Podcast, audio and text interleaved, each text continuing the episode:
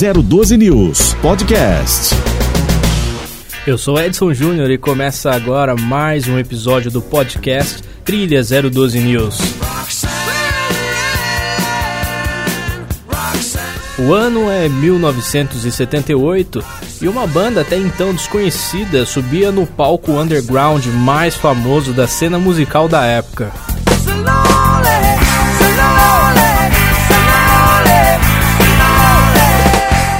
Bar chamado CBGB, localizado no bairro East Village, em Manhattan, Nova York, foi berço de clássicas bandas como Blonde, Television, Ramones e muitas outras. E com The Police não ia ser diferente. A banda recém-formada estava ali no bar para sua primeira apresentação nos Estados Unidos.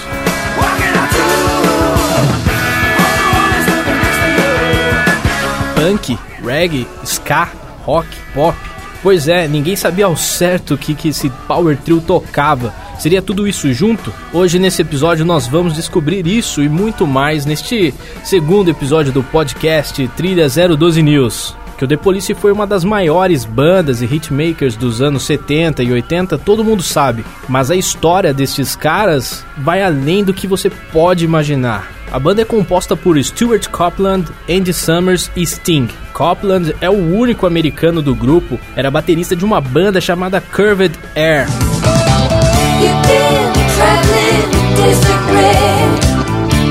Essa banda tem um baita som legal, né? O Copeland estava ali meio que no acaso, porque ele trabalhou de road para a banda na turnê de 74. E após isso, em 75 e 76, ele entrou pro, pro time de músicos dessa banda.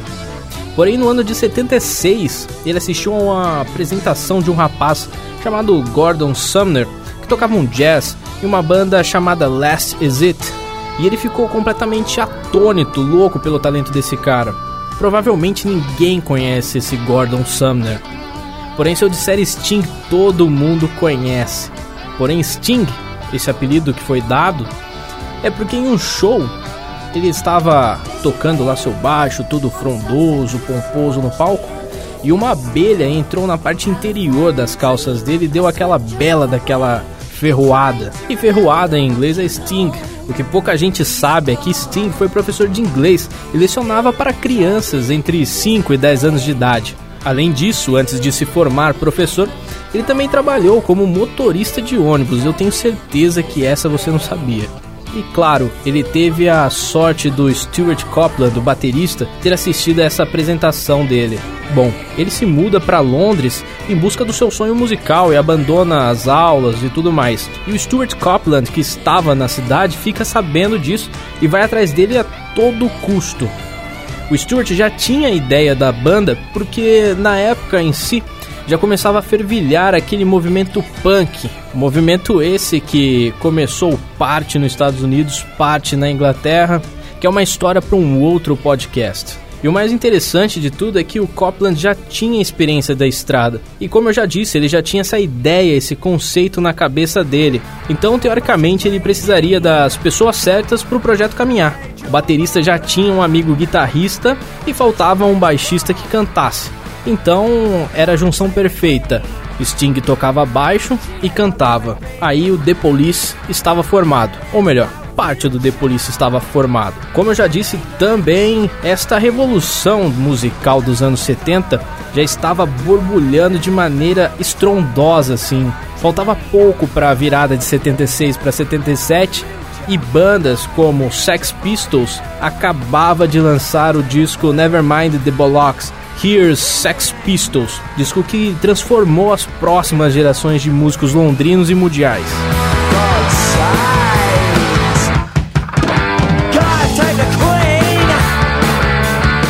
E um ano antes de 77, no ano de 1976, os Ramones lançavam seu primeiro disco também, que foi praticamente o start ao punk rock, só que em terras estadunidenses.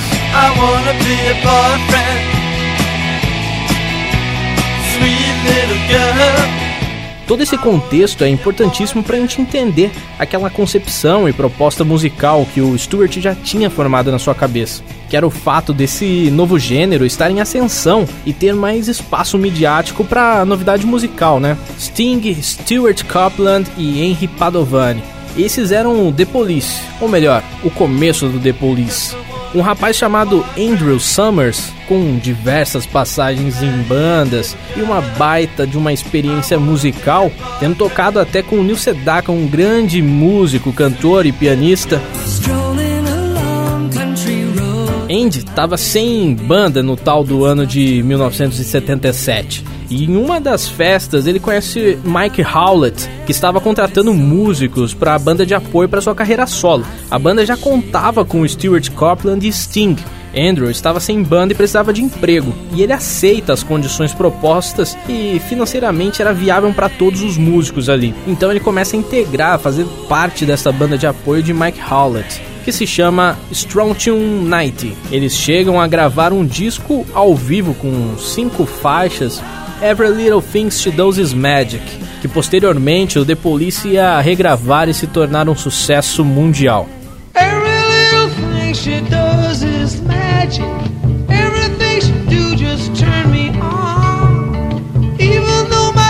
E sim, eu tenho certeza que você pensou que essa era aquelas versões jazzísticas de compilados de grandes clássicos, mas não. Essa é uma versão original do Strong 90 que lançou um disco meio que demo, ao vivo. É um disco que foi lançado muito tempo depois desse show e que conta com essa música nesta versão. A banda durou de maio a julho de 1977. E Stuart Copeland, o baterista, vendo toda a habilidade do Andy Summers, fez a cabeça dele de tudo quanto é jeito para fazer parte da banda, ou melhor, da sua segunda banda, que viria a ser a primeira e a definitiva. O Police, que já tinha um guitarrista, o Henry Padovani, só que assim, Andy Summers tinha uma habilidade, uma técnica que destoava demais do Henry Padovani. Henry Padovani era mais aquele estilão punk rock, três acordes e só. E Andy Summers sabia muito de teoria musical, tinha sua habilidade, toda a sua técnica, sua pegada diferenciada que também faria diferença na banda. Então, a partir dessa divergência de habilidades, Henry Padovani não vê mais jeito e sai da banda e Andy Summers assume o posto de guitarrista principal. Agora sim, o Power Trio estava pronto e formado. Em maio de 77, eles lançavam o single Fell Out, que já começa a fazer um barulho de leve na Inglaterra. Já em 18 de agosto do mesmo ano, é a primeira estreia em um bar.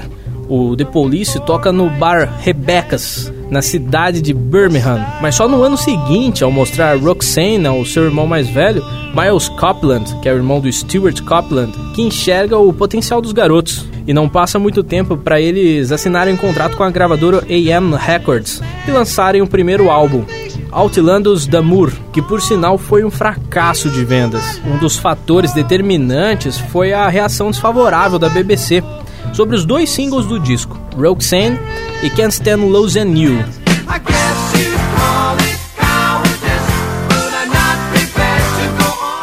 No ano de 1978, o Police faz o seu primeiro show na América, em um dos lugares mais icônicos do underground mundial, o bar CBGB's do grande Hilly Crystal, que vê um enorme potencial da banda inglesa.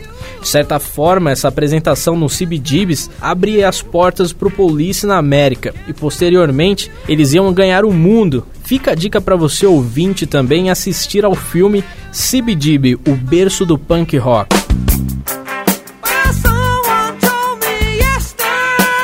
A banda dura pouquíssimo tempo, do seu primeiro disco, que é lançado em 78, o último seria lançado em 86, só que o 86 na verdade é um compilado dos grandes hits da banda. Mas deixa eu te fazer uma pergunta. Você sabe o porquê do nome The Police? Stuart Copeland afirmou que isso é um marketing e publicidade gratuita, já que nos jornais pelo mundo afora sempre citam a polícia, ou seja, sempre citam The Police. Por isso tá o nome.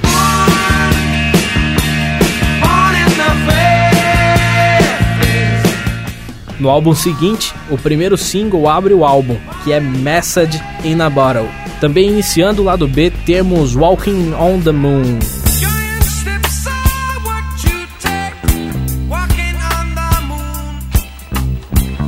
Nos anos 80 é lançado o Zenyatta Mundata.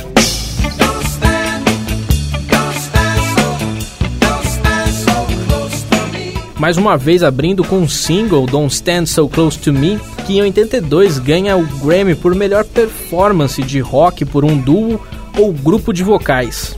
Uma curiosidade bacana também é que mais tarde o Sting recebeu um convite de Mark Knopfler e toda a banda Dire Straits para participar dos vocais de Money for Nothing, esses vocais de apoio que você escuta no disco. E o Sting, ele usa a melodia de Don't Stand para escrever aquela paródia, que na verdade a paródia dele é basicamente uma frase I want my MTV. E entre aspas, né, bem entre aspas, que ele escreveu essa essa composição de uma frase só. Só que ele foi creditado como coautor da canção lançada no disco Money for Nothing do Dire Straits. Outra música que se tornou um clássico, uma das mais ouvidas do disco é The Do Do Do The Da Da Da. Essa música é sensacional e se tornou mais um dos grandes hits singles do disco.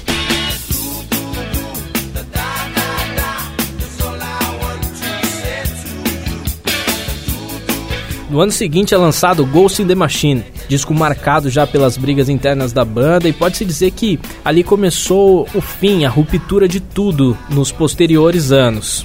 Esse disco conta também com Every Little Thing She Does Is Magic. E eu destaco aqui também uma música pouco tocada por aqui e que eu acho muito boa e que fica a dica para você. A música se chama Omega Man.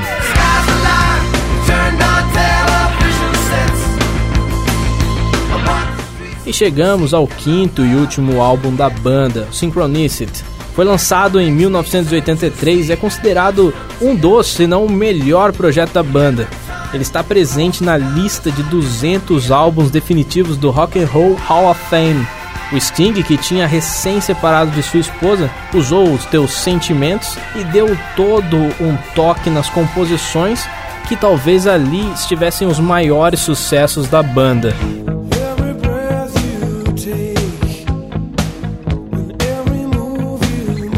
Every Breath You Take, a letra fala de um homem obcecado por uma mulher.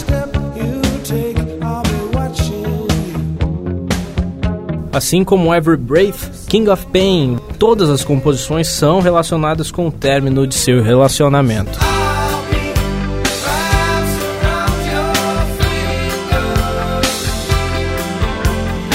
Infelizmente, esse é o último disco dessa banda marcante dos anos 80. Em 86, eles gravam um compilado, como eu disse no início do podcast, mas sem novidades. O The Police se reuniu em algumas ocasiões e posteriormente, já nos anos 2000, eles fizeram uma turnê de despedida, passando até pelo Brasil. E em 2007 eles fizeram um baita show, o The Police Live Hill. E você consegue achar esse show no YouTube na íntegra, um dos melhores shows do The Police que eu assisti. E esse foi mais um episódio do Trilha 012 News, o podcast musical da rádio que tem a notícia a um clique de você. O podcast tem roteiro e apresentação de Edson Júnior, edição e finalização Thiago Santos. Até a próxima!